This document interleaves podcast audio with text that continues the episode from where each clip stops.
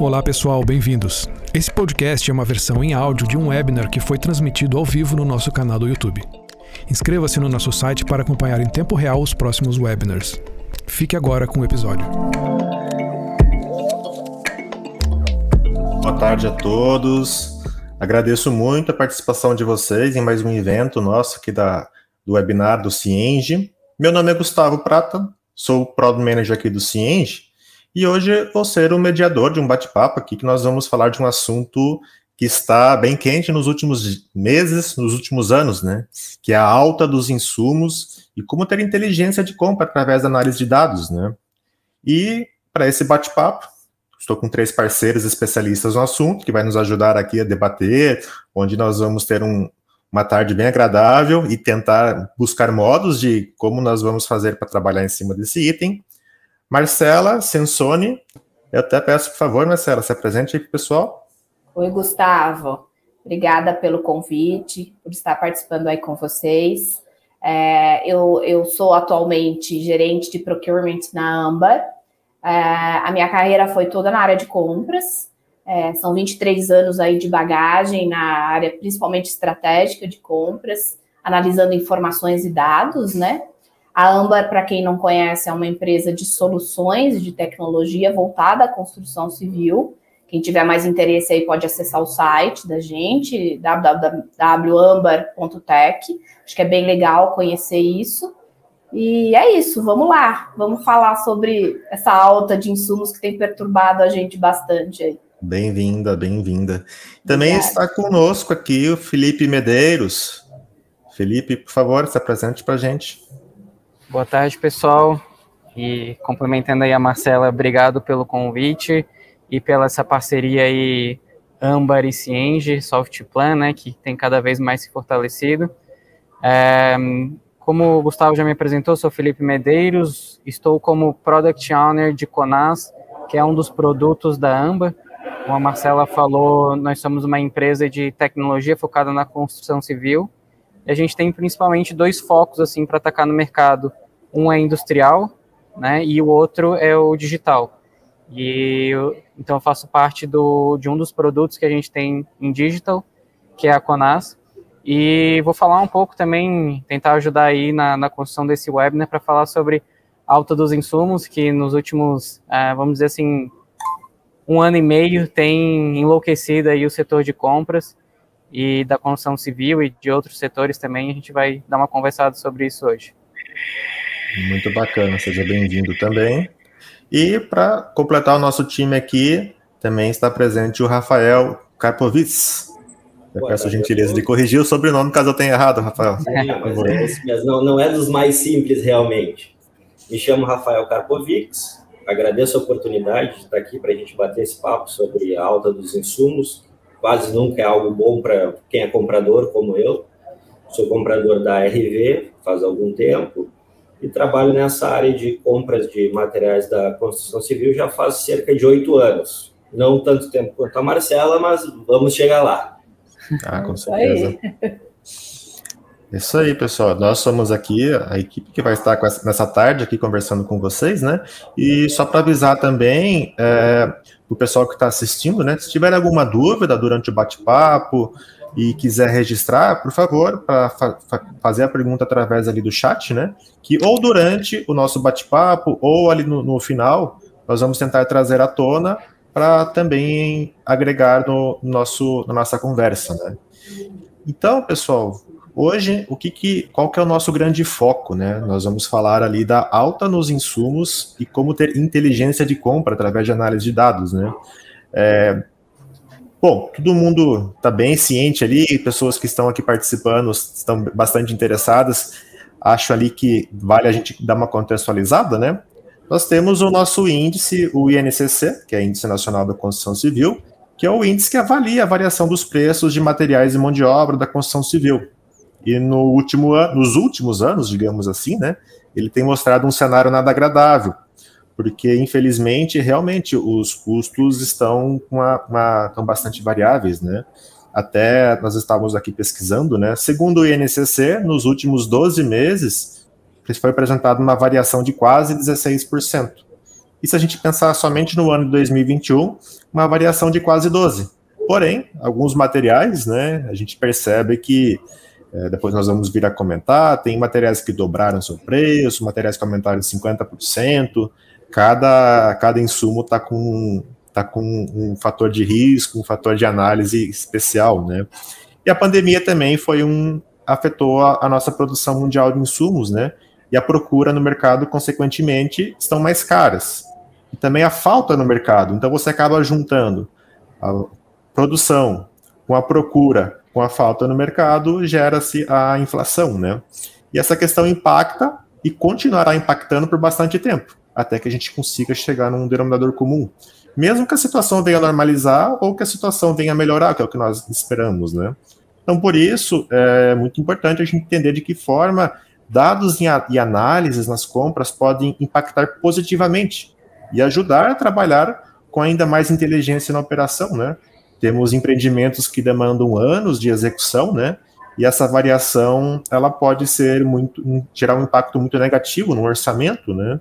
Gerar um impacto que não era esperado, um impacto até que possa vir com que haja, haja grandes consequências. Então, trabalhar informações com inteligência e de maneira que os dados possam nos ajudar é fundamental, né? Esse vai ser o, o nosso bate-papo dessa tarde, né? Então, agora vamos iniciar, né? Eu vou pedir ali para os nossos parceiros, palestrantes, falarem um pouquinho, né? Vamos abordar alguns tópicos, né? O primeiro tópico, acho que como a alta dos insumos está impactando na indústria da construção civil e canteiros de obras, né? Esse é um impacto de nível nacional e também mundial, né? Aí peço para Felipe, por favor, falar para a gente aí que, que, como que está trabalhando com essa informação, o que, que tem para nos contribuir. Beleza, vamos lá. É, acho que tu contextualizou muito bem ali, Gustavo, na introdução, falando sobre a, a falta de, de insumos no mercado e a demanda que não se manteve estagnada, ela, pelo contrário, continuou crescendo, né?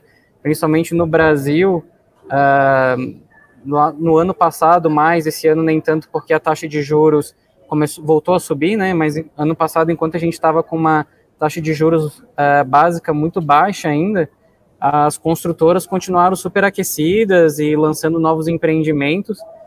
E então a gente teve um, uma procura muito alta ainda, uma demanda muito alta e uma oferta que com a pandemia começou a, a diminuir, né? Diminuir a, a gente faltou insumo dentro do mercado, escassez. E os insumos da construção civil, elas são muito baseadas em commodity, né? Tem insumo na construção civil que é praticamente commodity. Então, a gente, do, dos grandes, a gente pode falar do, dos cabos de, de, de cobre, uh, do aço, do cimento, né? Então, quando variava muito esse preço lá fora, inclusive com a desvalorização do real e, consequentemente, essa alta com relação ao dólar, esses preços dispararam, né, desde o ano passado para cá. Um exemplo interessante é ali no pico da pandemia, aqui na América Latina, quando estourou o pico da pandemia, quase todos os países da América Latina sofreram. Uh, um deles foi o Chile, e o Chile é o maior exportador de cobre, né? Uh, acredito que mundial. E quando teve a, a, o pico da pandemia que ocasionou redução de carga horária de funcionários, algumas indústrias tiveram que reduzir uh, produção, algumas até fecharam, uh, transporte de produtos entre países também teve algum, algumas dificuldades. Nesse período faltou cobre no mercado, o preço do, do commodity foi lá em cima, consequentemente começou a faltar cobre para as indústrias nacionais de cabo, e aí até a Marcela pode me ajudar nessa, porque costuma comprar muito cabo de cobre, né, Marcela? O preço Exato. disparou e aí você não era nem só de disparar o preço, você tinha que encontrar indústria que tinha estoque para fornecer cabo, porque realmente faltou produto. Exato, Felipe. É, eu estou nessa análise do, do cobre aí há 20 anos, porque na antiga empresa também o cobre era o principal insumo. Então, o Chile tem um terço de toda a produção mundial. Então, qualquer impacto no Chile impacta diretamente nessa oferta de produto no mercado, né? E, e, a gente viu aí que o Chile foi altamente impactado. O Chile tem uma questão aí de terremotos, tem uma questão que a qualquer hora pode estourar qualquer tipo de evento climático. E, e assim, é, tudo isso, tudo, tudo que é informação de mercado afeta os nossos dados, afetam as commodities e, consequentemente, a nossa oferta de produto no país, né? Hoje a gente está vivendo um, um cenário é, o mais adverso que eu já vivi nessa área, né? A gente vem aí acompanhando a LME desde os 5 mil reais, 5 mil dólares, hoje ela já está estourando quase 10, né? É, então, não tem perspectiva de baixa. Tive reuniões recentes aí com parceiros e, e, a expectativa é que se mantenha mesmo em alta. Deu um novo estouro essa semana em função aí de é, disponibilidade de frete internacional. Então, tem uma série de eventos que é, influenciam no valor né, final aqui no nosso país. E é um país atípico, né, onde tudo influencia.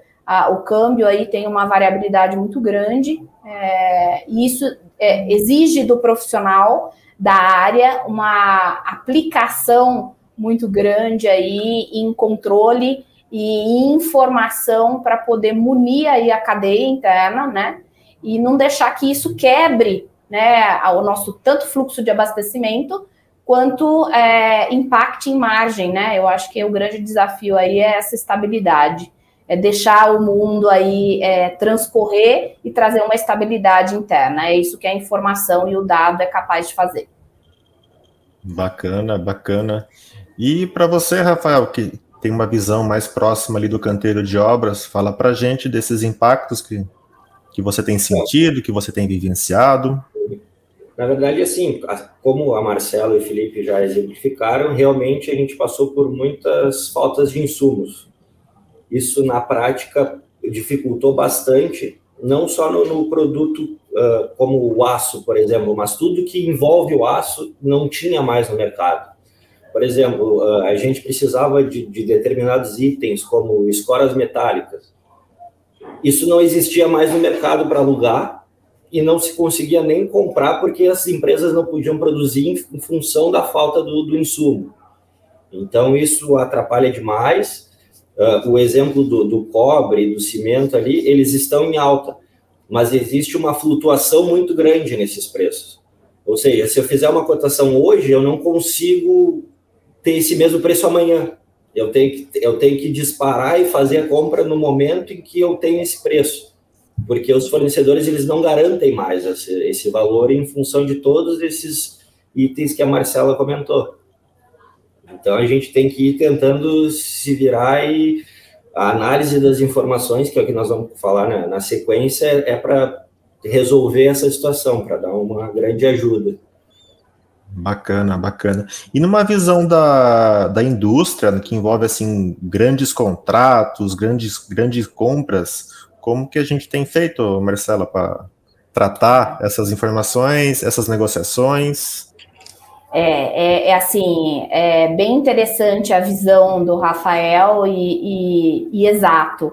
Quando a gente tem produtos, mesmo na indústria, onde a gente não tem aquela, aquele volume de compras ou é, onde a gente não tem grandes é, é, contratos negociados ou grandes relacionamentos com parceiros, né? A gente sente a falta da disponibilidade do produto e também a variabilidade de preço, né? A partir do momento que você consegue é, é, categorizar aquilo que é mais importante para a empresa, né? Diante dos projetos aí que nós temos fechado a longo prazo, e você consegue é, colocar isso no patamar de item né? E, e consegue dar uma expectativa de compra para cada um dos seus parceiros, é onde a gente firma esses contratos, né? Essas, essas relações de a longo prazo, e é onde você consegue ter mais garantias, né? Então, acho que a grande diferença da indústria hoje é essa. Então, é, eu consigo ter uma previsibilidade, é, e aí a indústria, é, que são indústrias também, né? Os fabricantes aí de produtos para construção civil conseguem garantir é, entregas, né, e uma estabilidade maior em tabelas de preços, né? Então a gente trabalha aí com tabelas de vigência de preços a mais longo prazo, não por cotação. Então acho que é, é, é interessante aí, acho que até num, num, num canteiro de obra ou num, num, numa uma relação um pouco menor, né, de volume, é, ter essa ideia para que é, a gente entre em contato com fornecedores quase que diariamente, assim, é, para entender mercado, entender disponibilidade. Então, é antecipar a informação. Acho que essa seria a grande mensagem aí da, da indústria da construção civil para quem está mais aí no, no, no, no, dia a dia, né? Ouvindo, ouvindo a Marcela e o Rafael aqui, eu, eu comecei a assimilar na cabeça assim, o impacto de toda a cadeia de suprimento, desde lá da produção até chegar no, no consumidor final, como que isso afeta, né? Porque, por exemplo, o Rafael trabalha na, na RV, que é uma construtora, que ela entrega um produto final para o consumidor, que são apartamentos ou imóveis, vamos dizer assim. E quando ele vendeu esse imóvel, ele vendeu num preço, baseado num orçamento que ele fez no, na, naquela situação atual sem saber que vinha uma pandemia por aí, sem saber que iriam acontecer problemas a níveis globais que iriam impactar nesses preços. E aí isso começa a fazer um processo reverso, né? Agora o meu fornecedor não está vendendo mais a 10, está vendendo a 20. Como é que eu vou vender o mesmo preço que eu tinha combinado com o meu cliente, né? Então tem todo. Isso vai cascateando assim de, de uma forma que vai criando transtorno em cada etapa que vai passando. Acho que de, de, dentro da indústria que intermedia, né, a Amber ela intermedia o consumidor final também e as grandes indústrias de insumos da construção. Então também é um grande desafio ali para conseguir fazer essa inter, intermediar isso. E ainda mais agora pensando em 22, né? Que aí a gente, será que isso passou? Será que isso vai continuar acontecendo? Pelo que a gente tem visto, né, Marcela, não não vai baixar. Inclusive, pode, pode até dar uma piorada em, ainda em 2022 antes de começar a melhorar. Então, tem que, nossa, tem que começar a fazer todo um, um backward planning aí de, do, do orçamento, rever tudo. É um desafio, né, Marcela, né, Rafael? É um, é um desafio. Até vendo aí a, a, a, uma pergunta aí que surgiu, uma dúvida aí é, em relação a um projeto, é, se vale a pena estocar ou não, né? É, assim, para a indústria, a gente tem um fluxo de caixa para atender, né? Um fluxo de entrada e saída. Então, quando você estoca para uma obra a longo prazo, é, essa não é uma condição, né? A gente precisa trabalhar aí com a condição de tentar a estabilidade dos preços, né, para aquele projeto. Então, as negociações elas não são por, por projeto, elas são por demanda de produtos, mas com foco em projetos. Então, cabe aí a estabilidade para esse projeto. A gente tem aí conseguido, junto aos parceiros, negociar isso para garantir essa estabilidade e com previsibilidade aí de um aumento a longo prazo, para que dê a expectativa da área de vendas, que é o outro lado, negociar isso com o cliente final. Então, eu acho que a gente é, trabalhar com ferramentas aí disponíveis no, no, qualquer um aí tem essas ferramentas de cost avoidance, strategic sourcing, que parecem difíceis, mas elas são muito simples, né? É, elas são baseadas em relacionamentos, e aí, assim, eu não indicaria um custo de estoque alto numa situação é, de, de, de, crédito baixo, que a gente sabe que toda empresa aí vive essa, essa instabilidade também na demanda de entrada e saída de fluxos, né? É, eu, eu partiria para relacionamentos fortes, garantia aí de preços fixos, né, durante períodos longos, é, com garantia aí tanto de fornecimento quanto de fornecimento por parte do seu fornecedor. Acho que todo mundo quer essa garantia, né? Eu acho que de ambas as partes. É, e aí, eu... a, a, pergunta do Fábio, se eu não me engano o nome dele, a gente mantém isso. Na construção, a gente trabalha muito com o, o fluxo físico-financeiro. Então, quando a gente começa a obra, a gente não tem todo o, o, valor que a gente vai utilizar em toda a construção. Isso vai sendo por etapas. E aí, que nem a Marcela comentou, a gente ficar com esse estoque é, é dinheiro parado. Então, acaba inviabilizando essa situação. Então, a gente, que nem a Marcela comentou, o ideal é a gente ter uma parceria que ó, a gente passe um contrato dizendo quanto a gente vai utilizar em qual período e que o fornecedor consiga manter esse preço. É a melhor maneira. Mas nem sempre a gente consegue fazer dessa forma. Né? Sem contar os desafios de estocar dentro de um canteiro de obra, né, Rafael? E, e nem também... sempre a gente tem espaço físico para estocar isso no canteiro de obra. Então, são diversas dificuldades assim que a gente acaba enfrentando. Sim, a pergunta do, do Fábio ali ela é bastante interessante. Acredito que no decorrer dessa tarde a gente vai ter alguns insights que que depende muito do momento, né? Mas se vale a pena ou não estocar, depende da, da, do material em questão, né? Qual curva que ele tá, fluxo financeiro, né? Mas acredito que no decorrer também dessa tarde a gente vai ter alguns insights para nos ajudar, tá? E qualquer coisa, um pouquinho mais pro, aproveitando que foi a primeira pergunta ali que nós tivemos no chat, né? A gente pode deixar mais para o final da, da, da, aqui da nossa, sua live para falar um pouco mais, entrar um pouco mais específico, tá? Mas agora Vamos falar um pouco já de soluções para mitigar esses impactos, né? Quais seriam umas ações práticas para a gente mitigar o impacto do, desse aumento de insumos, né? O que fazer quando se tem uma variação de intensa para um ou mais segmentos de insumo, principalmente daqueles insumos que mais são utilizados, né, dentro da nossa curva ABC, tem os principais itens, né? Como que a gente pode fazer para mitigar essa, esses itens. O que fazer com a falta também de insumos, né? Que o Felipe já comentou ali, que hoje está difícil até encontrar um insumo, né? A questão não é nem o preço, a questão é encontrar o um insumo. E também falar um pouco de é, abrir, abrir para procurar mais fornecedores, abrir para parcerias mais fortes, opções de diferentes. Aí, Felipe, o que, que você tem para contribuir conosco nessas possibilidades de mitigar esse impacto? Gustavo, se me permite, antes até de entrar nesse ponto, eu queria é, com, compartilhar três gráficos que aqui Opa, na Conas a gente fez uma, uma análise no ano passado é, em três insumos, insumos da curva A, na, dentro da curva ABC, na curva A de, de insumos consumidos na, na construção civil, para tentar retratar assim o que foi essa alta, né? Claro, a, a Conas, é, contextualizando também assim, o Rafael está aqui junto com a RV. A RV é parceira Cienge e Conas, né? Então trabalha com as duas ferramentas. Dentro, a Conas é um marketplace da, da, da, construção civil e um dos nossos diferenciais é que a gente tem um catálogo de insumo padronizado. Isso nos permite fazer uma análise de um insumo específico para ver a variação dele dentro de um período, né?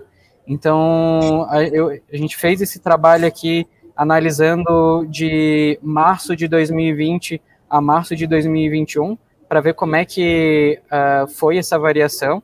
Acho que seria interessante mostrar para o pessoal, para eles terem uma dimensão assim do, do que, é que foi esse aumento para esses três uhum. insumos.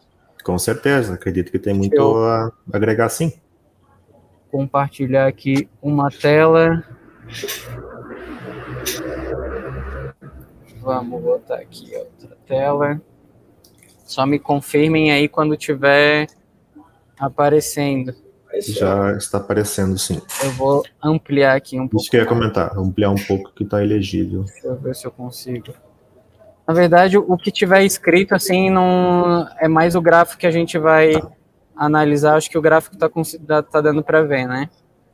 A linha, a linha sim, números Explica para gente o gráfico, então, as, as, relações, o X, o Y, o que, que tem as considerações, Boa, Eu vou ver se eu consigo botar numa tela cheia aqui. Não.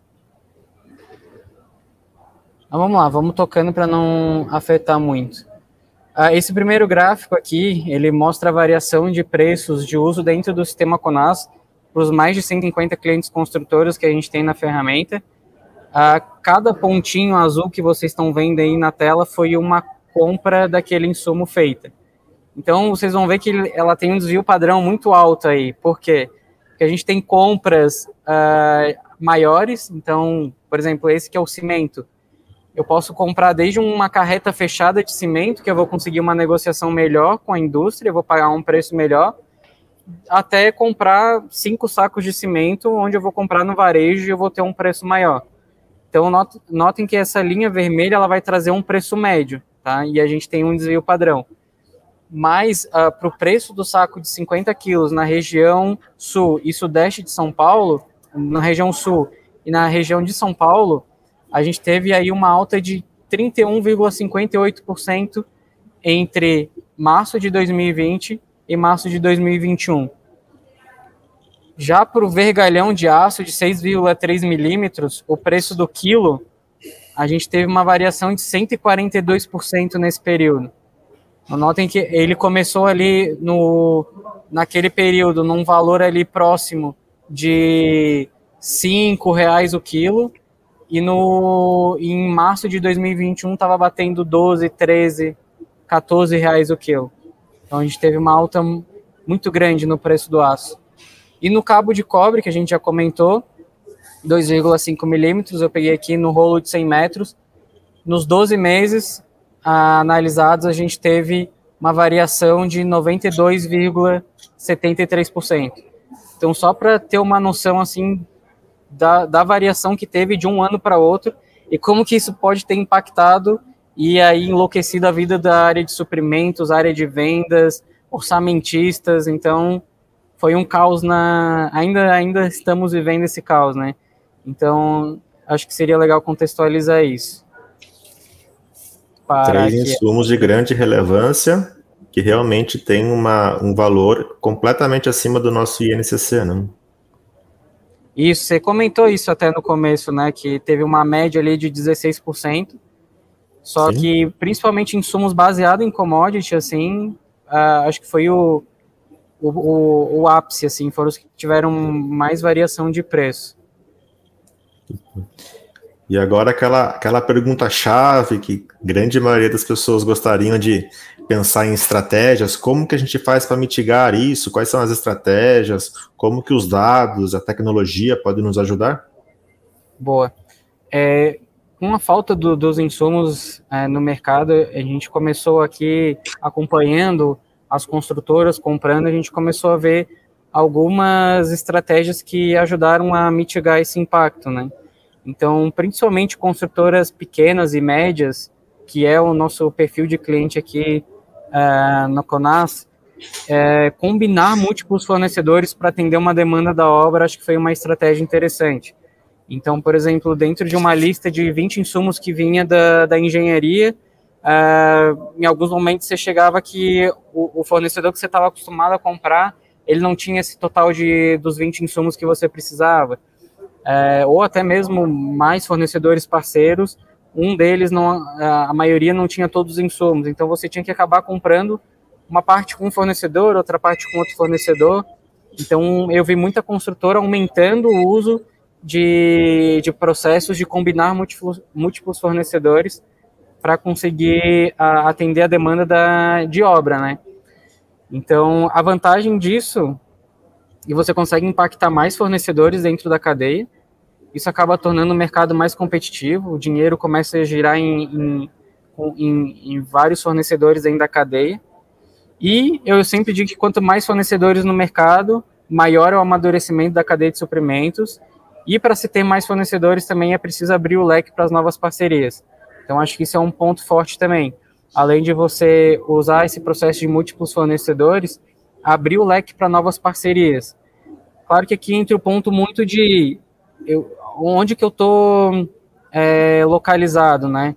Eu, eu, faço parte de uma área de suprimentos de uma construtora de pequeno e médio porte, ou eu faço parte de um setor de suprimentos de uma indústria ou de uma construtora de grande porte. Aí as estratégias podem mudar um pouco, né? É, isso que eu trouxe, eu, eu enxergo muito mais dentro de, um, de, de construtoras dentro do canteiro de obra, consultoras de pequeno e médio porte. Acho que a Marcela pode complementar mais com estratégias da, da indústria, até empresas de, de grande porte, né?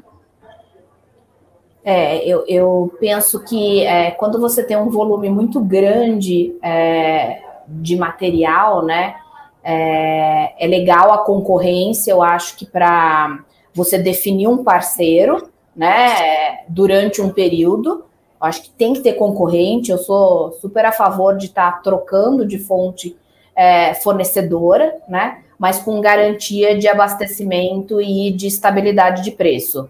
É, então, assim, não é em toda fonte que você consegue isso.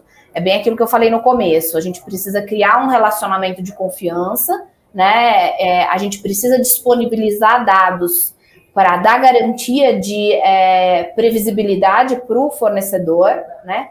Ele tendo em carteira os pedidos que ele vai receber ao longo dos meses, ele consegue também é, a garantia de planejar uma produção para que possa te atender e também suportar aí pequenos é, aumentos ou é, reduções de demanda, né?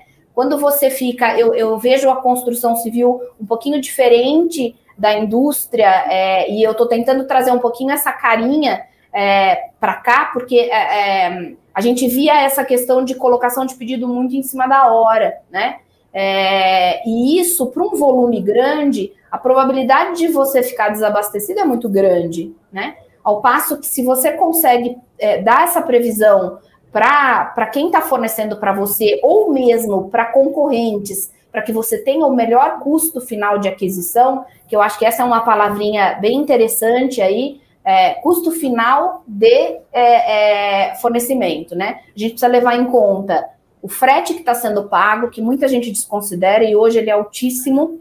A gente precisa levar em conta a condição de pagamento, que quanto mais você consegue estender num país inflacionário e não prevendo as entradas de fluxo, melhor para o balanço da sua empresa, né?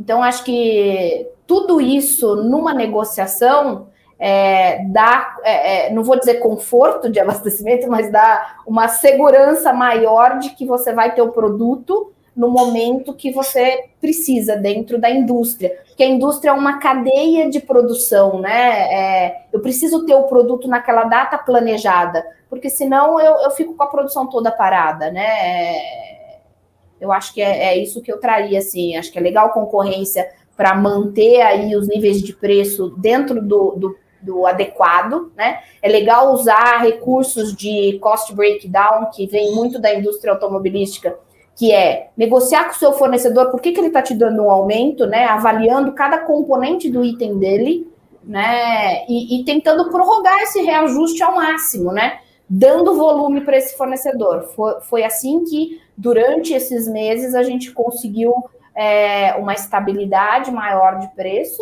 né? e a garantia do, do material no, no momento certo. Claro que tudo isso aí depende do poder de influência que tanto a empresa quanto o, o comprador tem no, me, no mercado, né? Tem empresas que têm mais influência, conseguem negociar, né? Ela tem uma participação maior na cadeia de suprimentos, consegue negociar, tem um volume de compra maior. A gente também tem aquelas empresas com fluxo de caixa apertado, não compra tanto, mas também quer conseguir economia, né? Então, é legal que a gente tem os dois olhares aí, da, tanto da, da, da indústria, é, mas queria que o Rafael também comentasse um pouco aí dentro da, da construtora, o, se algumas estratégias aí que vocês elaboraram para mitigar isso. Sim, é, na verdade, assim, a gente preza muito pela concorrência.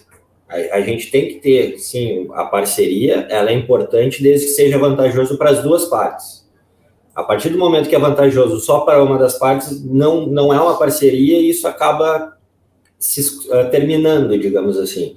Então, a gente tem alguns fornecedores que a gente já sabe, por exemplo, eu vou jogar uma cotação lá no Conas, eu sei quem vai ser o melhor fornecedor.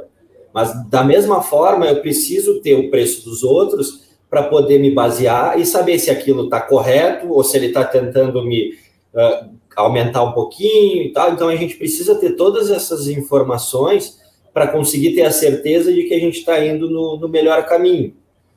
E, e, que nem foi, foi dito, a gente precisa dos insumos sempre na data exata. A partir do momento, ah, eu vou comprar mais barato, mas ele vai me entregar depois isso, já, isso gera custo para mim. A, a, o, o, fato de não estar com aquele material na data, ele é custoso, ele, ele vai me gerar um trans, transtorno. Então, é, é, uma análise bem, bem delicada nesse, nesse ponto, assim, nesse quesito.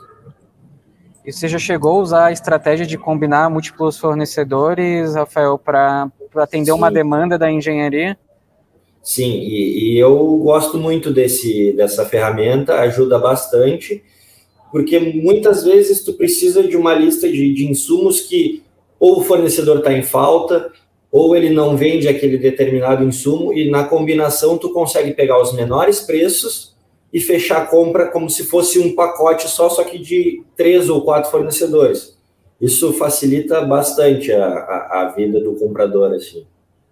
É, eu, eu gosto sempre de falar que dentro de uma, de uma obra, né, de um projeto, de um, de um empreendimento, a, a, a cadeia de suprimento é muito mais complexa do que qualquer outra indústria é, no mundo, porque você tem uma alta variabilidade de insumos que você precisa para executar aquele produto final, que é um produto, é um prédio, né, uma edificação. Então você tem uma variedade muito grande de, de insumos, sendo que para alguns daqueles insumos você vai comprar pouca quantidade. Então, muitas vezes você vem uma demanda com sei lá, uma lista com 30 insumos, todos diferentes, que primeiro você tem que segmentar diferente para vários é, perfis de fornecedores diferentes, e ainda depois você tem que é, usar malabarismo ali para conseguir fechar as compras, entregar tudo junto com, com, com múltiplos fornecedores. É, e nas outras indústrias, geralmente você tem uma baixa variabilidade de insumos, só que um grande volume exatamente. Então, é, acho que isso diferencia bastante essa complexidade da cadeia de suprimento de, um, de uma obra mesmo. Claro que nesse quesito tem essa complexidade, né? Na indústria você vai ter outros, outros pontos complexos, né? Que aí a Marcela vai saber falar muito melhor que eu. Mas eu sei que tem, tem essas duas diferenças. É, eu, eu, penso assim, a habilidade do profissional ela é, ela é essencial, seja para uma aquisição, né? Que acho que é bem o que o Rafael está falando, né? Você precisa adquirir um, um, um, pool de materiais aí no mercado, e geralmente é no varejo, né? E, e, e você precisa adquirir, aí a melhor é, estratégia é essa mesmo, é o maior número de cotações, né? e avaliar o melhor custo de aquisição nesse rol de fornecedores, né? É, ao passo que você é, passa a estratificar aquilo e você tem uma demanda fixa mensal daquela quantidade, dos mesmos part numbers, e você tem a expectativa de que tal fonte vai ter mais dificuldade de fornecer, porque geralmente são fábricas, aí a gente já não está mais falando de varejo, né? É, que está mais longe da sua localidade. Então, assim, é, são várias é, é, situações que precisam ser avaliadas para cada insumo, né? E, e nesse momento é, é, o que eu falo que o papel do comprador de estar olhando o, informações de mercado e o que vai acontecer dá a ele o melhor poder de decisão naquele momento. Porque é, eu tenho também um problema se eu coloco uma previsibilidade muito grande num contrato é, de um fornecedor e se isso reduz. Então, eu preciso ter artifícios dentro de um orçamento para garantir esse efeito também é, de baixa, né? Então, a gente está vendo que hoje a expectativa não é essa, mas é, tudo é, é, é, controlado. A gente tem que colocar tudo num ambiente controlado para também não, não fixar algum tipo de acordo que possa ser prejudicial para a empresa aí nos próximos meses, né?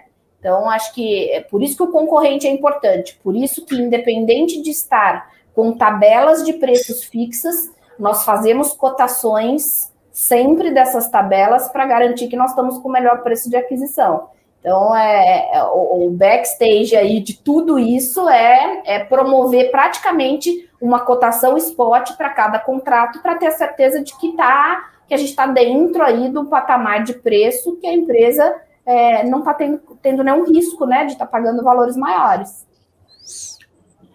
Ah, ainda falando nesse assunto, teve uma pergunta ali no, no chat que nós tivemos da Débora, comentando ali do, daqueles gráficos que você apresentou, Felipe, de, de quando que eram aquelas, informações, se de janeiro até, até agora foram atualizados, poderia dar uma pincelada novamente naquelas informações que mostrou uma grande, varia, grande variação do preço? Posso. Uh, naquele gráfico a gente tem análise até março desse ano. Uh, e se depois, não vou conseguir mostrar agora para Débora, mas eu pretendo ainda nesse mês, ou talvez em novembro, mas acredito que em, ainda em outubro, lançar um outro artigo dentro do blog da AMBA, onde a gente vai trazer como é que foi 2021. Então, aí convido a Débora ficar de olho no nosso blog lá no amba.tech, que aí esse mês ainda a gente deve lançar uh, esse novo artigo mostrando a variação, como é que foi para esses mesmos insumos uh, em 2021. Então, dá uma acompanhada lá que a gente vai trazer esses valores atualizados. Bacana, muito bacana. Pessoal, a gente falou bastante ali da parte de, de possibilidades, né? E falando agora um pouquinho mais da parte de análise de dados que podem nos auxiliar, né? Como que a gente, dentro de uma previsão, que, que nem a gente falou que é, existem situações pensando nos próximos meses, no próximo ano, com uma previsão do mercado para essa variação até do dólar, em cima de materiais que são importados, em cima de insumos que são importados. Como que a análise de dados pode nos auxiliar, Marcela? Contribui conosco mais um pouquinho, por favor. Então, acho que é o, o, o grande período agora desse final de ano é a gente poder estruturar 2020, né? Todas as empresas aí, meados de agosto, setembro, preparam os seus budgets para o próximo ano, né? E, e, nessa proposta de budget, como que uh, ocorre, né? A gente tem lá todos os itens, é, todos os preços é, atuais de reposição, e aí a gente tem várias informações de mercado, tem aí base de dados, cost drivers, tem uma série aí de base de dados a própria Conas pode prover aí para a gente vários dados é, de mercado futuro, né? Fiesp traz vários dados, então assim, tem informação, muita informação, só que você tem que transformar isso num dado coerente para dentro do seu negócio, né? Então, pegando aí o negócio, acho que de cabos, que foi algo bem comentado, a gente tem a LME e, e, e o cobre, né? O LME do cobre e o dólar, que impactam muito, e a gente já tem essa previsibilidade para 2022. Só que ela não garante que não vai ter um terremoto lá na, no Chile que vá é, é, transformar isso é, num outro número, né? Ela garante aí dentro dos padrões previstos o que vai ocorrer com esse tipo de insumo, né? E aí, com base nisso, a gente faz todas as projeções. E acho que isso é bem interessante para a empresa desde pequena, médio a, a, a grande porte, para você poder dar sustentabilidade para o negócio, né? Eu, eu, vejo, eu vejo como essencial a gente poder entender o preço futuro daquele é, insumo, é, até para você poder negociar o atual, né?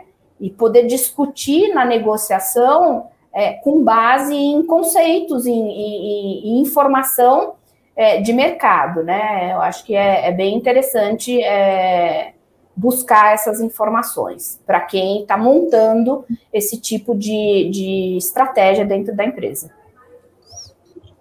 Não sei aí o, o Felipe, o que, que ele pode acrescentar, o Rafael. Eu queria, queria ouvir é. um pouquinho do Felipe, do Rafael também, pensando em práticas, como que a, a inteligência até por detrás né, pode nos auxiliar para mitigar esses impactos. Beleza. Uh, até do exemplo que eu dei anteriormente, né, sobre a combinação de fornecedores, eu digo que ela é pura análise de dados para compra, né, porque você tem, vai, vai ter que analisar vários dados de propostas de vários fornecedores para conseguir chegar no, numa solução final que é aquilo que você vai, uh, que vai ser a aquisição, né, a compra daqueles insumos. Uh, e eu acho que um, uma ação assim que eu recomendo é você procurar ferramentas dentro do mercado que te auxiliem nesse processo de visualização dos dados, porque os dados eles já existem, né? A gente não, não, não é sobre criar dados, é sobre analisar esses dados, porque eles já existem dentro de um processo de compra. Então, é, eu acho que o primeiro ponto para ajudar a mitigar esses impactos é procurar ferramentas no mercado que te ajudem a analisar esses dados, então, existem várias ferramentas hoje no mercado, a própria Conas e o Cienge são ferramentas hoje que te auxiliam a analisar esses dados. E, mas acho que também dá para a gente citar a importância do relacionamento com o fornecedor. Eu falei muito sobre concorrência, mas relacionamento também é muito importante. E uh, para fortalecer esse relacionamento e dar passos maiores, é muito importante também que você tenha acesso ao histórico de tudo que você já transacionou é, com a, aquele fornecedor que você quer se tornar parceiro, né? Muitas vezes é difícil ter isso na mão. Então, você ter, por exemplo, o histórico é, dos insumos que você comprou com aquele fornecedor, do volume, é, de negociações que você teve com aquele fornecedor, é, volume total de compra. Então, tudo isso também acho que é um. Ter esses dados e conseguir analisar eles de forma simples e fácil também ajuda muito nesse relacionamento com o fornecedor, para buscar negociação, para buscar um, um, um, congelamento de preço num, durante um período. Acho que são ferramentas que também vão te auxiliar nesse processo. Muito bom, muito bom. Realmente é um assunto que tem muito a ser falado, muito a ser pensado. Aí eu queria estar tá pedindo para vocês Quais sugestões vocês dariam para quem está ali no setor de compras, ou até gostaria de ter um controle maior desses dados, né? Como que poderia utilizar a seu favor, a favor da empresa, pensando em culto, em longo prazo? Comenta um pouco para a gente, Rafael, como que você que está ali mais próximo, que como sua sugestão? Assim como o Felipe comentou, a gente tem que ter o histórico para poder saber o que, onde a gente está inserido e qual negociação a gente pode tentar buscar. E, e para isso o Cienge ele é muito interessante, porque ele te traz todos esses dados. Se ele for alimentado corretamente, ele te traz data, pagamentos, formas de, de pagamento, e isso facilita muito nessa, nessa situação. E a gente tem que estar tá sempre em contato com o mercado, isso é inevitável. Porque, ah, determinado fornecedor aumentou o preço, só que não é só ele. Então a gente, eles, os preços são muito equilibrados hoje em dia. Então a gente não pode levar em consideração só um, um fornecedor. A gente tem que ter sempre a base de informação do mercado para daí sim poder tomar a decisão de qual compra a gente vai realizar. Que nem sempre só o preço é, é o mais importante, muitas vezes a qualidade, prazo de entrega, forma de pagamento. Então é, é uma análise um pouco mais ampla do que simplesmente o preço e, e, os preços, como eu disse, são equilibrados, então a gente tem que estar sempre em contato com, com o mercado para ver se a gente está indo no caminho certo, digamos assim. Eu, eu acho que essas seriam as minhas dicas, digamos assim. Felipe? Eu, eu, eu acredito que assim, ó, se eu puder dar uma dica assim de, dos primeiros passos, é, procure digitalizar o teu processo de, de, de orçamento, cotação e compras e cada vez está mais integrado, é, não só digitalizar, mas cada vez mais integrado o orçamento, a cotação e a compra, em ferramentas que, se não for uma ferramenta única, sejam ferramentas integradas. Então, eu acho que isso é um dos primeiros passos para você ter compras inteligentes baseadas em dados. Não que você não consiga fazer isso sem digitalizar esse processo, mas ele vai ser muito mais difícil e muito mais complexo. Então, ferramentas como RPs, o próprio Cienge, que é um RP focado na construção civil, e plataformas de marketplace como a Conas, elas permitem que o setor de suprimentos tome suas decisões baseadas em dados, e não só no feeling, ou só naquela análise pontual daquelas propostas que ele recebeu lá em PDF, ou que ele recebeu no WhatsApp, enfim, ou que ele recebeu numa planilha. Então, ganhos que você pode ter digitalizando o processo é ter o histórico das cotações e compras realizadas, ter o histórico da compra daquele insumo, ter o histórico de compra com aquele fornecedor, histórico do preço comprado do insumo, histórico de negociações com o fornecedor, desde desconto até prazo, avaliações das compras realizadas com os fornecedores para você ter um, um histórico de se aquela uh, se aquele histórico de compras que você teve com aquele fornecedor foram bem, bem avaliados pelo teu time de almoxarifado, que foi quem recebeu aqueles insumos, próprio saving entre orçado e realizado, acho que são informações assim que dão muita inteligência para a área de suprimentos e que no meu ver, no meu ponto de vista, só é possível se você digitalizar esse processo. É, eu acho que é bem isso aí, é. bem isso aí, para ter uma base de dados. Hoje a gente fala muito de banco de dados, é praticamente um banco de dados de tudo aquilo que você fez, né? Construiu ao longo do tempo em relações com cada um dos parceiros para tomar a melhor decisão. E, e, assim, foco no mercado lá fora. A gente é, é, a gente olha muitas vezes muito dentro de casa, né? E as oportunidades estão também lá fora, né? É, benchmarking, relacionamentos, networking, estar é, em contato com outras empresas e com fabricantes é importante para poder trazer para dentro de casa né, informação. Informação vira dado bom que vira decisão boa. Acho que era, se eu fosse dar aí um, uma dica, seria essa. Muito bacana. Tivemos uma pergunta bem interessante ali no, no chat, né? Que a gente estava falando de múltiplos fornecedores. Uma pergunta do Vinícius Santiago. É, quais insumos habitualmente vocês consideram para múltiplos fornecedores? Como fica, por exemplo, a rastreabilidade do insumo que está aplicado em sua obra no caso de possíveis problemas, né? E aí, Rafael, quer, falar, quer começar essa? Vamos pensar em cimento, né? Pensar em cimento, a gente compra diversos fornecedores. E aí, como que a gente faz essa rastreabilidade?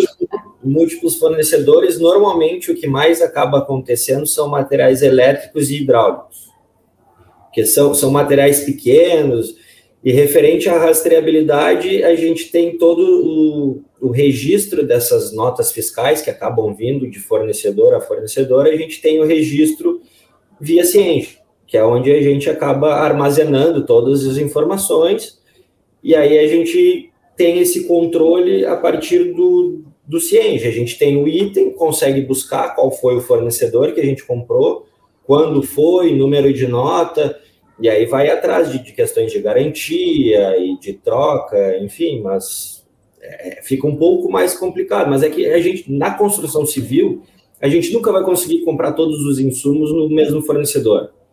Então a gente acaba tendo essa, essa questão de, de, de busca no próprio sistema. Uhum.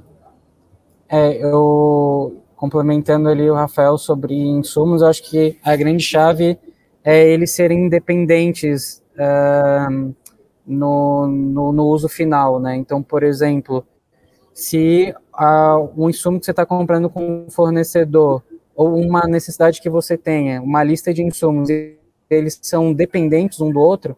Por exemplo, eu preciso que o item 2 encaixe com o item 1. Um, então, às vezes, é um pouco mais arriscado você comprar com múltiplos fornecedores, que você pode ter um problema ali de não conectar. Vou dar um exemplo: cabos elétricos. Você vai comprar cabos elétricos para a sua obra e você vai comprar com um fornecedor A e um fornecedor B. Nada impede que você compre com múltiplos fornecedores, mas toma muito cuidado, porque conectar dentro de uma obra a bitola de um cabo que tem um, di um diâmetro com outro cabo que tem um diâmetro muito diferente, porque a norma ela dá permissão para você. Nominalmente são iguais, mas na prática eles acabam sendo diferentes, né? Exatamente, a norma dá flexibilidade ali para você é, variar ali na, na prática, né? O tamanho do, do diâmetro. Então, isso pode vir a dar um problema na hora que você for conectar dois cabos de, na teoria o mesmo diâmetro, só que na prática não são. Então, analise bem os fabricantes, né? Veja se a, a é, pe, pede amostra, às vezes for um volume maior, para ver se eles são compatíveis ou não. Então, nada impede. Mas é um exemplo já que geralmente as pessoas evitam de comprar com múltiplos fornecedores para evitar qualquer tipo de problema dentro, dentro de obra, né? Mas se você for comprar compras spots de EPI, material de limpeza, escritório, que não tem tanta restrição técnica assim, aí fica à vontade de comprar com múltiplos fornecedores, né? É, aço também eu acho que você dá para comprar com múltiplos fornecedores, porque aço é aço, aço é aço em qualquer lugar, cimento é cimento em qualquer lugar, né? É, algumas empresas aí vão me matar se eu dizer isso, mas é, é commodity assim é se tem um, uma certificação, se tem um controle de qualidade, basicamente é a mesma coisa, né? E sobre rastreabilidade, acho que é aquilo que o Rafael também comentou. É, hoje, dentro dessa integração que a gente tem com NAS e Cienge, uh, por mais que você faça múltiplas compras dentro de um mesmo pedido de solicitação de cotação, você tem esse vínculo salvo. Então você consegue ver que a compra XPTO está vinculada à solicitação e que você comprou só os insumos A, B e Y daquela compra que tinha os insumos A, B, C, D, Y, K, W. Então, é, de novo, digitalizar te permite ter essa rastreabilidade, né? Pessoal, é, infelizmente, né, nós já estamos chegando no, no finalzinho aqui da, do nosso encontro, né? E eu gostaria, antes de, de a gente estar tá finalizando, né, se algum dos nossos parceiros, nossos palestrantes aí tem algo a crescer de consideração final? Marcela, por favor, consideração. Eu acho assim, é, a área de compras, ela é muito estratégica dentro do contexto de uma empresa e dentro da construção civil. É, esse papel, é, essa habilidade de quem está à frente da compra, utilizando ferramentas corretas e criando oportunidades, é o que está sendo diferencial hoje para garantir aí para as empresas é, alguma rentabilidade, né? Então, é, acho que sim, tem muito material a se ler, tem muito a se estudar, é, é infinita a quantidade de é, é informações que a gente pode buscar para melhorar o nosso poder de decisão. Então, acho que é, é, é se mexer mesmo e, e trazer essa inteligência para dentro de casa, cada um dentro do seu contexto, né? e procurar ajuda quando tiver alguma dificuldade, né? Acho que está todo mundo aí na cadeia, tem vários grupos de compras, vários, vários é, é, times aí que podem contribuir e, e, é essa dica que eu daria, assim, se coloque nesse patamar de que o poder de decisão de vocês impactem muito a empresa, né? E, e tomem decisões mais assertivas, acho que é isso. Muito bom. Felipe, seu recado final, por favor. Então, é, quem trabalha na, na, na, construção civil sabe o quão atrasada ela está perante outras indústrias em termos de tecnologia, processos, metodologias.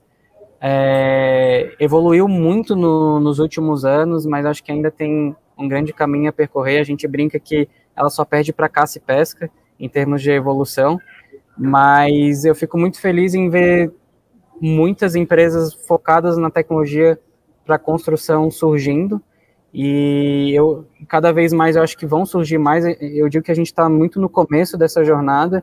A gente ainda vai desenvolver muita tecnologia para facilitar o processo de compras e de suprimentos, muita tecnologia para facilitar o próprio processo de construção.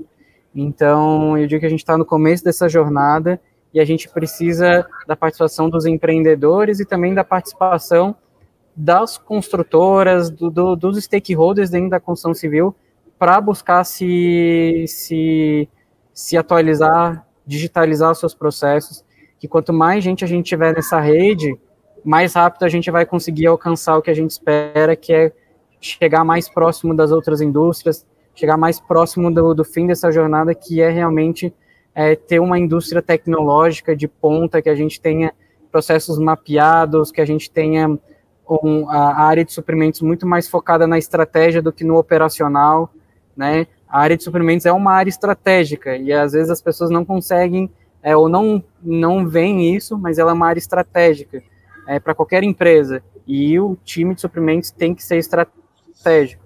O operacional a gente tem fome é, transformar ele num processo mais eficiente, que é por meio da tecnologia. Então, essa é a minha mensagem final. Bacana. E você, Rafael, que tem para agregar conosco também?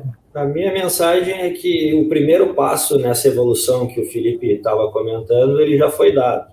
Ainda existe um, um longo processo pela frente, mas que conforme a tecnologia ela for se desenvolvendo, as informações, forem uh, ficando mais claras, isso vai ser cada vez mais rápido. E é vantajoso para todas as pessoas desse, desse meio. Então, eu acho que é isso e espero continuar crescendo aí com o Conas, com o Cienge e cada vez mais ferramentas que possam nos, nos auxiliar nesse processo. Muito bacana. Eu agradeço todos pela presença. É, foi uma tarde de bastante conhecimento, bastante informações que nós trocamos. É um assunto bem, bem delicado, mas acredito que conseguimos transmitir bastante conhecimento. Então é isso, pessoal. Agradeço bastante mesmo a presença de todos, os palestrantes, todos os que estão nos assistindo, né? E fiquem ligados que todos os dias nós vamos ter novos materiais ali no portal do Cienge. E ali nos comentários nós vamos deixar um, um link para uma pesquisa de licitação desse webinar. Peço gentileza também que participem, que o, o nosso intuito é sempre estar melhorando e trazendo informações e trazendo material de conteúdo para todos, tá? Então eu agradeço a todos que participaram, todos que estão aqui conosco ainda, os que, os que já felizmente tiveram que sair, porque passamos um pouquinho do tempo e desejo uma excelente tarde e até uma próxima, pessoal. Siga o Cienge nas redes sociais, visite o nosso blog, onde você encontra muitos artigos escritos por especialistas da área, e visite também nosso site. E tenha acesso a diversos conteúdos gratuitos de qualidade, como planilhas, e-books, palestras online, relatórios e muito mais. Até o próximo episódio.